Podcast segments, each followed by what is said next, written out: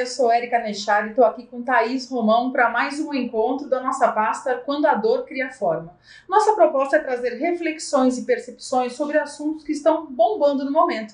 E não, como não poderia deixar de ser, hoje nós viemos trazer uma reflexão terapêutica, porque a gente faz isso. Percepções e reflexões terapêuticas ninguém mais, ninguém menos do que Carol Conká, que foi um super sucesso de movimentos e de assuntos, né, para todos os gostos, para quem adorou, para quem odiou. Ela despertou todos os tipos de sensações e reações. E a gente sabe, inclusive, que quando alguma coisa toca muito a gente, é porque tem alguma coisa sendo espelhada ali. Terapeuticamente, a gente diz: opa, tá mexendo comigo, tá me dando raiva pra caramba, tá me dando comoção e aconchego dó que que está refletindo aquela ação, né, daquela pessoa? E aí fala um pouquinho para a gente, Thaís. Pois é, né, foi um, um sucesso enorme aí, pro bom e pro ruim, né, a, a participação da Carol Conká.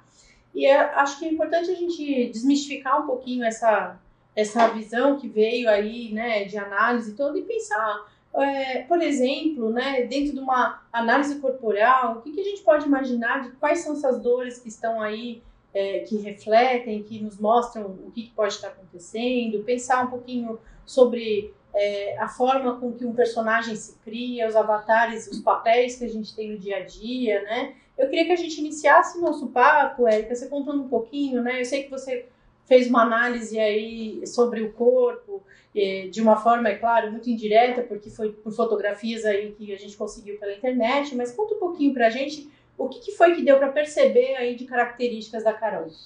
Bom, primeiro para meio que nortear um pouco o pessoal que está nos ouvindo, eu vou explicar um pouco. Existe uma análise que se faz, né? Uh, ela é norteada pelas, pelos pilares da psicologia, inclusive, e da psicanálise, e nós fazemos essa análise que a gente chama de traço de caráter ou traço de comportamento, analisando partes do corpo. São seis partes do corpo que a gente analisa através de fotos, né, e coloca num gráfico para perceber, então, quais são as tendências, quais são os picos que a gente chama. Eu aqui, por uma questão de não expor a pessoa, porque nós estamos trazendo o comportamento, né, e como nós podemos replicar isso na nossa vida, então como a gente pode evitar também isso. Eu fiz uma análise que não foi uma análise aprofundada, porque as fotos que ela tem são fotos publicitárias e eu não fiz uma análise da Carol com Caia, eu fiz uma análise a partir de fotos da mídia, então ela fica um pouco comprometida e fiz uma análise reversa, que é que a gente chama, né, que é através do comportamento a gente vai encaixando aquilo naqueles traços que a gente sabe que tem. Basicamente, Thaís, é a gente perceber que todos nós temos dores e recursos. Ótimo. Né?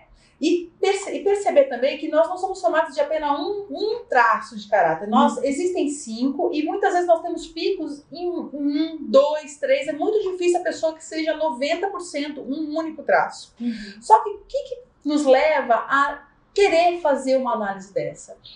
E por que, por que nos ajuda no nosso propósito de hoje de analisar como foi essa criação desse avatar dessa Carol com K, né? Por que, que ela escolheu esse caminho? É, o que, que poderia ter sido feito para ela sair daquela dor e entrar no recurso, né? Então, assim, o que eu vou falar é assim, um dos traços de dor da, da Carol é, é o traço da rejeição né? E você percebe como ela rejeita o rapaz lá de dentro. E aí, um momento, ela diz: é, Eu tô acostumada com isso porque a minha mãe me rejeitava muito. Né? Então você vê uma das grandes dores dos traços dela, ela tem três traços em, em pico, um deles tem a, na dor a rejeição e tem no recurso a extrema criatividade.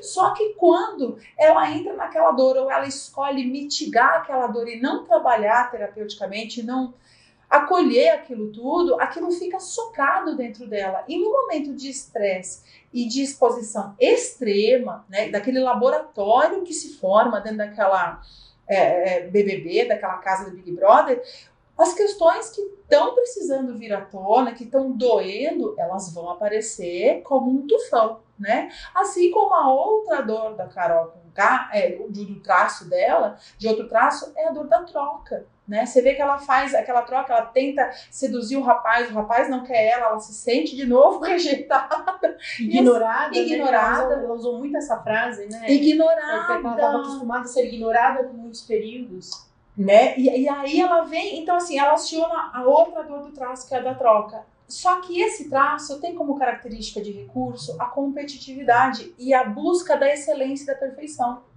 Olha que coisa mais linda. Aí né? entra o ciúme, entra a disputa, entra as inseguranças. Então você imagina uma pessoa que teve todas as suas lutas, como todas as pessoas têm, mas talvez não tenha tido oportunidade ou não tenha percebido que poderia ter a escolha por tratar essas dores, começou ao longo da sua vida, até como forma de proteção, né? Criar um avatar. Só que o que eu vejo ali analisando, o que, que deu um pouco errado ou muito errado, a gente não sabendo que ela saiu, agora a gente vai ver como é que ela vai retomar a vida dela.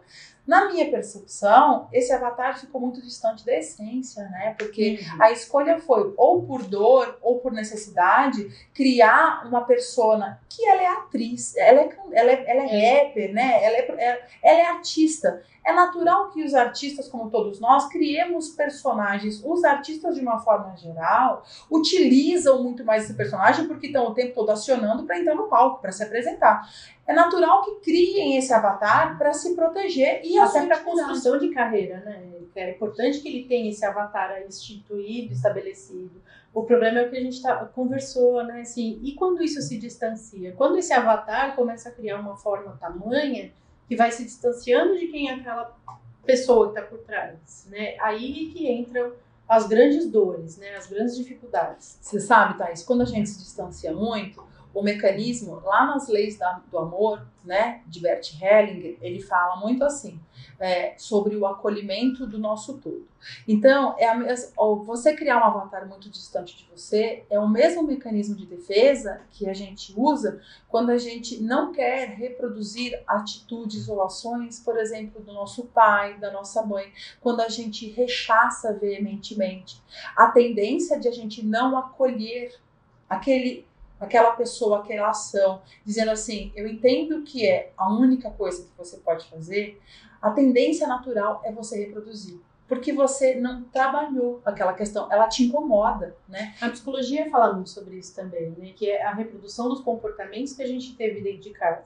Às vezes, a gente brinca muito falando com os pais, né? Ah, mas eu sempre disse pro meu filho que ele tem que fazer assim, assim, assado. Às vezes o que tá, é dito vale muito pouquinho perto do que é feito e do que é exemplificado. Né? As crianças elas vão se moldando e a nossa personalidade vai se moldando e formando em cima dos comportamentos que a gente vivencia e do modelo que a gente está ali dentro de casa no dia a dia. E o que fica mais impregnado na mente é justamente os opostos. Ou é o que machuca muito ou é o que engrandece e preenche muito, né? Ah, quando a gente reproduz o que preenche muito, é maravilhoso. Só que, que a gente, quando a gente reproduz o que está machucando, é porque a gente não conseguiu curar, não conseguiu acolher e deixar partir né? Porque o acolher não é você agarrar como melhor amigo e levar para a vida, é dizer, ok, eu faço algo de bom com isso. E você vê que a Carol ela reproduz muito isso quando ela começa a rechaçar, quando ela começa a rejeitar, e uma das dores mais profundas dela é a rejeição, e ela diz, a minha mãe fazia isso comigo. Agora você imagina ela trazer na ação uma lembrança, porque isso devia doer Doída, demais né? nela.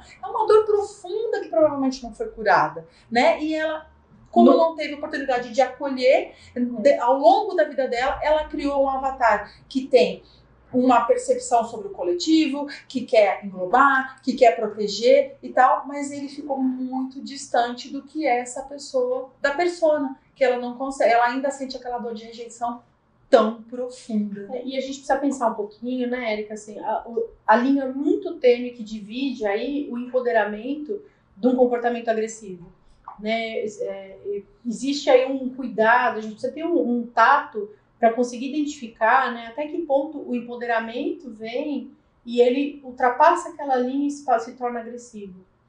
É, eu vejo, Thaís, uma coisa, eu acho que a linha ela, ela é tênue na forma em que a gente pode facilmente se confundir, mas ela é muito concreta quando nós compreendemos o termo se empoderar.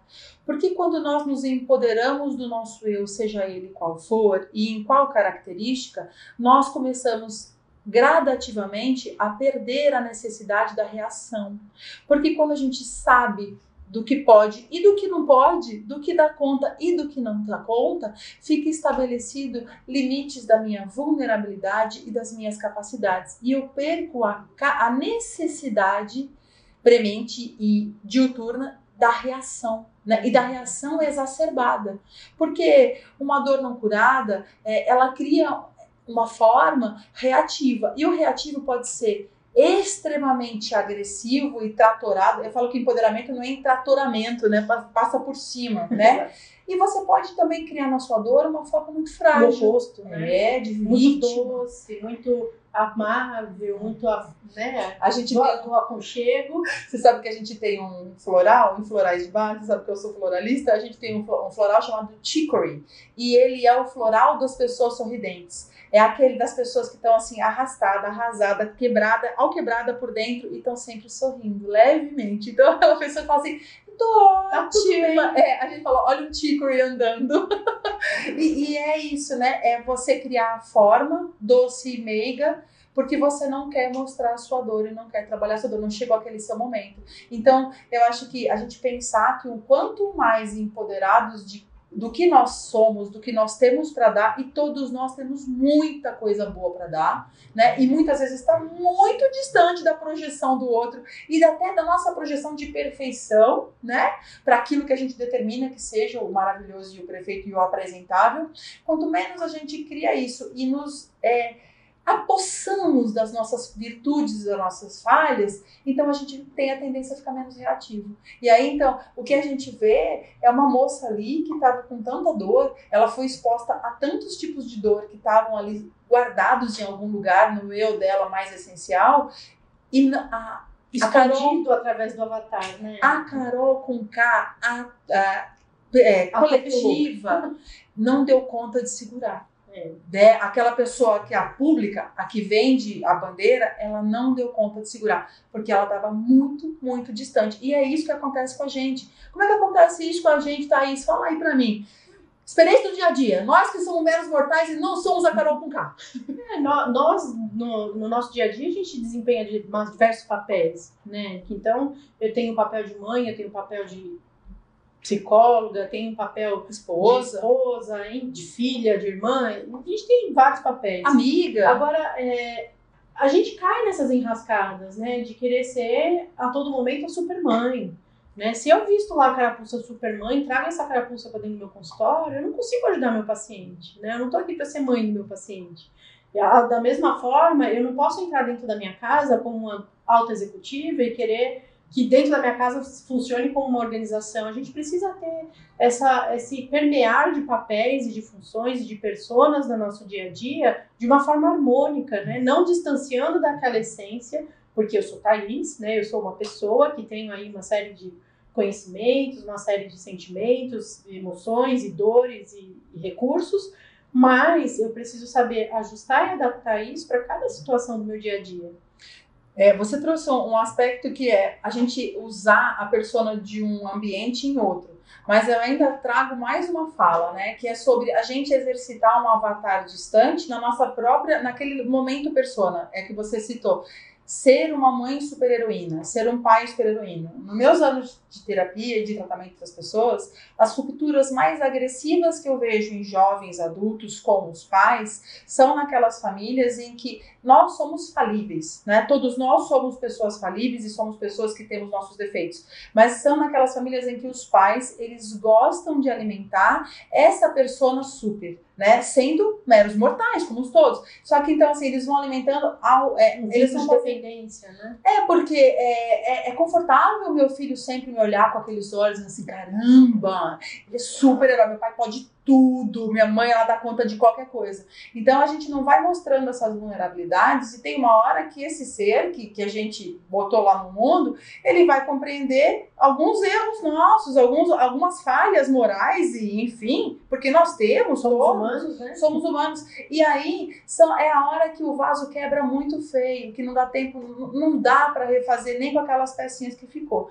Então, assim, esses avatares, por mais que a gente esteja trazendo aqui um movimento bem específico, de uma Big Brother, de uma Carol Conká, criar esses avatares que a gente não dá conta de, de, de sustentar. Ele é muito mais fácil da gente criar do que a gente imagina. Não, você não precisa ser uma super celebridade, você não precisa ser um expoente, basta você se afastar da sua essência e criar um personagem totalmente díspare do que você é na vida real. E quando a gente não pode expressar o que a gente realmente é, né, a gente acaba se expressando pela forma de dor. Né? A gente acaba expressando de uma forma, é, reproduzindo a forma que nos dói. Né? Então, muitas vezes a gente vai passando também por cima do outro sem perceber. Né? O que a gente já sofreu, a gente acaba fazendo com que o outro também sofra sem, sem no, no piloto automático. Né? Você sem imputa, que é o que você a gente tava falando. é, é o, o modo aprendido, né? Então, é um desempoderamento e um afastamento de uma estrutura mesmo, né? De, da minha essência, o que, que eu sou ali por trás, né? Acho que isso é importante resgatar. As terapias estão super. É, hoje em dia eu percebo que as pessoas estão enxergando de outras formas, né? E existem diversas formas de terapia. Acho que não estou puxando sardinha para conta de ninguém, Sim. mas é, hoje existem várias formas que a gente consegue lançar a mão para conseguir se desenvolver, para conseguir entender quais são essas dores e pa parar de viver na, atuar na dor e passar a atuar pelos recursos, né? Pelas Sim. formas instituídas e elaboradas que a gente consegue ter de lidar com o outro de uma forma melhor. E quando entrar na dor, porque é fato que nós, em- vários momentos da vida, entraremos na nossa dor, é encontrar, aprender mecanismos para nos auto-alimentarmos. regulação, né? É, ou então, pra gente estar com a nossa vulnerabilidade é, ok e dizer assim, agora eu preciso de ajuda, eu não tô dando conta de alimentar o meu recurso para eu sair da dor. Porque na dor que eu digo, todos nós vamos entrar. A questão é o quanto tempo a gente vai escolher ficar lá. Né? Tem pessoas que passam, dão aquela derrapada e vão embora,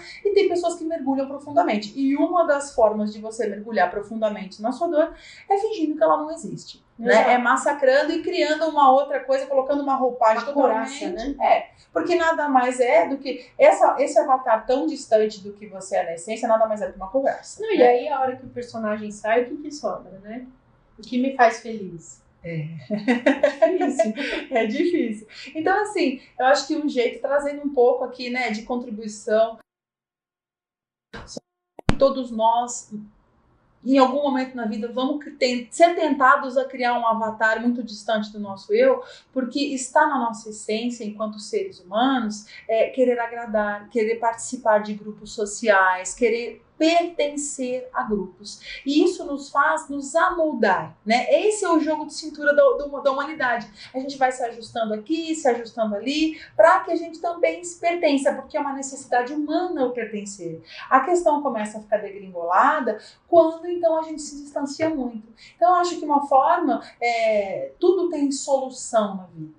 Né? E como é a minha solução? Como é que eu começo a dar solução para um caminho um pouco equivocado que eu escolhi? Né? É começar a trazer mais é, empoderamento sobre o que você tem e dar valor para o que você é. E Né? aceitar, né? É- é entender aí as suas fragilidades, entender que todo mundo tem suas fragilidades.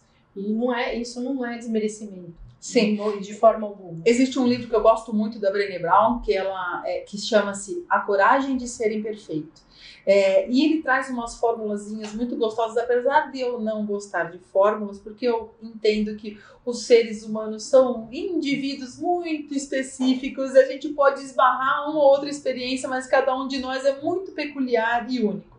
Mas ela traz alguns pensamentos, acho que é melhor assim, não fórmulas, que é, nos traz uma reflexão muito assertiva de diversas formas que nós podemos nos olhar a partir do nosso lado sombra e a partir do nosso lado luz, porque nós somos feitos do todo. Já dizia lá na medicina chinesa, a gente aprende isso. É o yin e o yang, né? E um não existe sem o outro. Toda vez que a gente quer massacrar o nosso lado sombra e trazer só a luz, a luz, não vai dar certo. É um castelo de areia, né? Como nós falamos lá no episódio anterior, quem não viu, acho que vale a pena dar uma escutadinha lá no primeiro podcast sobre o WandaVision. É, é, são outras formas de você, é, na dor, criar castelos de areia. E eles vão ruir. Então, assim, se eu tenho alguma coisa para dizer pro pessoal que está nos ouvindo, pare, respire, se perceba.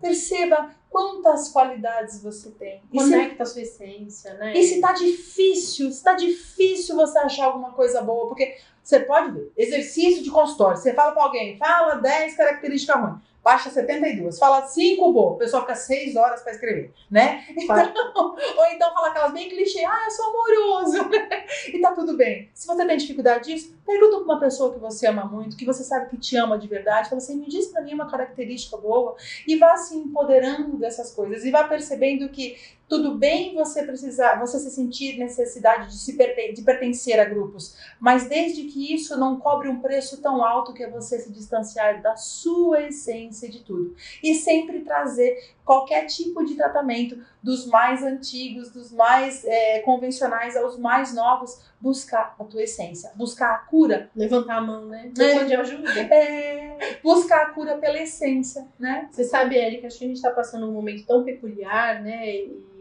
e eu fico imaginando as dores da sociedade como um todo e não só do indivíduo, né? Eu acho que a gente, nós como seres coletivos, precisamos pensar no que está no nosso entorno. E me preocupa muito essas polaridades que, que eu ando vendo, né? Então, essa política de cancelamento, é, não sou capaz de perdoar, eu não sou capaz de rever, de entender, dar uma segunda chance aquela, aquela empatia, me colocar um pouquinho no lugar do outro, entender, poxa, o que aquela pessoa estava passando dentro daquele ambiente de estresse, aquele ambiente que, ela, que ela precisou se sentir tão acuada a ponto de precisar sair reagindo que nem uma metralhadora ali dentro, né? É, é, essa política de cancelamento é algo que me preocupa muito. Eu acho até interessante porque nosso próximo tema aí, né? Nossa, é nossa isso. hashtag. Nós escolhemos como terceiro capítulo do quando a dor cria. Quando a, como é? Quando a dor cria forma. Quando a dor cria forma, muito obrigada. É, é falar um pouco sobre essa ciclicidade da humanidade, sobre como essa política de cancelamento é uma coisa que é inerente ao ser e como ela está imposta hoje na nossa sociedade de várias formas. A mais nova é a política de cancelamento da mídia social, mas ela está aí de muitas formas e como é, isso por da onde vem a dor que cria essa política de cancelamento e exclusão e que dor essa política causa, né? Porque ela causa dor em todo mundo. Nós, nós estamos numa coletividade, né? Exato. Então, assim, eu vou aqui me despedindo, agradecendo demais o nosso momento. Espero que vocês tenham gostado. É, não esqueçam de clicar lá nas nossas hashtags, arroba psico terapia integrativa. É, aciona o sininho, sempre que tiver alguma novidade vocês vão então ficar sabendo. Compartilhem se vocês gostarem, mandem comentários se vocês quiserem lá nas nossas redes sociais e tal. E assim, eu vou deixar vocês com um lindo poema que a Thaís uh, escolheu falar para que a gente saia dessa, desse podcast com uma reflexão e com o coração, o coração cheio de arte, né? Porque Clarice Lispector é arte. Pois é, né? Então chama-se Feliz Assim. Todas as manhãs, elas deixam os sonhos na cama, acorda e põe sua roupa de viver.